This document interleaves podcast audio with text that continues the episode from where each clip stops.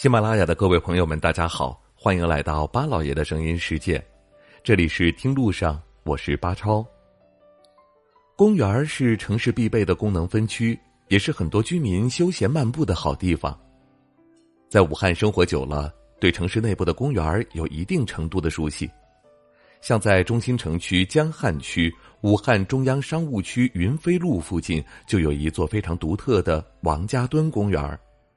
这座公园规划建在寸土寸金的 CBD 核心区，一看就是为了规划而规划。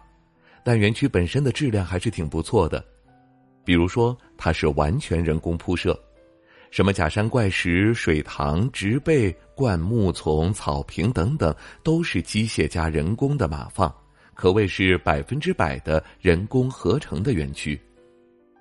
在这种背景下，所有的地标设施和前缀都被冠以了武汉 CBD，包括王家墩公园，以此显得更加时尚。比如前往王家墩公园，大多数人的第一反应是：什么公园不公园的？那里不是 CBD 吗？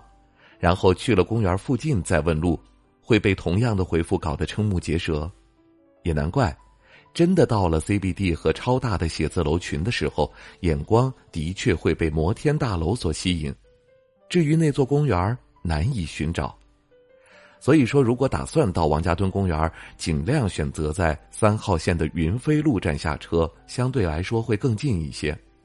至于公交车和自驾的话，还是省省吧。公交车转车慢，自驾停车的话，场子难找，收费还贵。所以说，何必呢？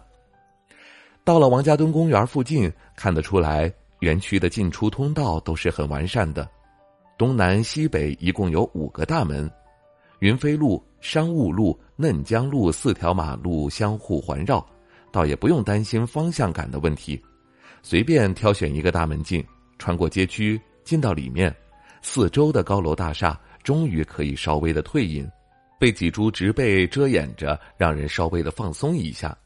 也是在这样的场景转换里看到公园的景致，有些立体和富饶，植被密密麻麻，小路纵横分布，规格都很小，看着年代很近，这就是王家墩公园给人的第一印象。来不及细想，拨开了万藤，园区的另一个场景又变换了。走到里面，可以看到园区里的格局很紧凑，小路正常蔓延，植被也是依次分布。最格格不入的就是假山和怪石了，它们的数量实在太多。这边一块区域，首先是一座巨大的假山横亘在前，组合成了虹桥一样的立体格局，上下空间都有植被点缀，但由于加了假的花草，一时难以辨认。人慢慢的向前走，穿过虹桥下的拱门，感觉有点压抑。落叶铺满地，微风四下起，一点荒芜之感涌上心头。周围没有人，而地势又开始抬升，看着像是山坡，但是棱角太过敏锐，走过去就有种腾空向上的错觉，非常的不友好。本以为假山地形会到此结束，没想到前面还有一大块而且还是那种流水假山的结构，万藤爬满山体，植被点缀在两边，山顶是被光线晒得发黄的痕迹。山脚则是流水滋生的绿色苔藓，这样的外表看着很不自然。不过走近一看，苔藓似乎也是刷上去的，不知道是个例还是统一定制。再顺着山坡走下去，旁边的流水居然还有一排水龙头，这个人造的景观也真是太真实了。想起之前看过游泳池里的构造，可能这个假山也是这样的结构，只不过铺满了石头罢了。假山的部分远还没有结束，走到另一边的石桥处，终于可以看到一块稍微大一点的池塘，自然弧形的堤岸，柳树虽然枯萎了，但枝头还是自由的洒落状态，看着这里至少有些自然生态吧。没想到反身望去，池塘另一个堤岸处，碎石堆砌出了一座类似瀑布的造型区，流水从高处下来，随着石块溅落，分成阶梯之状。有的区域有水，有的区域已经干涸了。想到前面的水龙头，那这里估算也是如此，不难理解为什么是干涸的样子。人造景点、人造格局、人造地形，简直绝配。幽深的园区逛完了，公园的地势豁然开朗，眼前终于出现了一块大广场。草坪必不可少，延伸成矩形，周边还有修整的大理石，显出了庄严的氛围，与周边巨大的摩天楼形成了反差。游人在此歇息，等于是逛完了公园但实际上这里还是另一个大门的入口，又有很多人在此进门。歇息的人、背着双肩包的人，还有年轻人，看着就是工作的角色，一脸的疲倦。与巨大的摩天楼比较。王家墩公园存在的很优雅，但是和市区其他的公园相比，它又太刻意，不像是一个休闲的地方。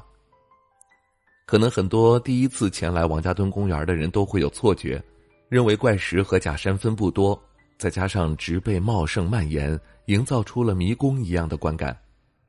不管是哪个入口进，进去之后都不免晕头转向，石头到处都是，密林看似无边，转来转去。出来之后又都是街区，燥热的氛围与自然和谐之境相差太远。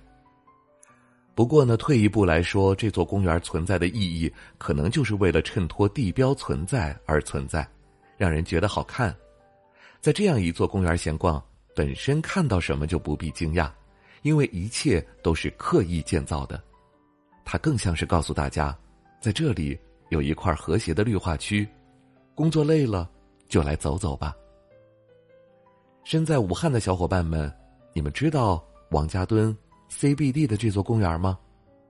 好了，感谢您收听我们今天的节目，听路上，明天再会。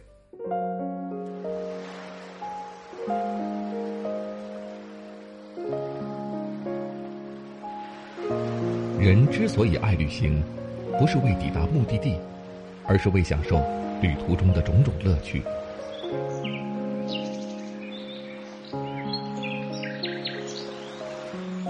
如果问我旅行的意义是什么，我也不知道。假如你还没有出发，不如和我一起听路上。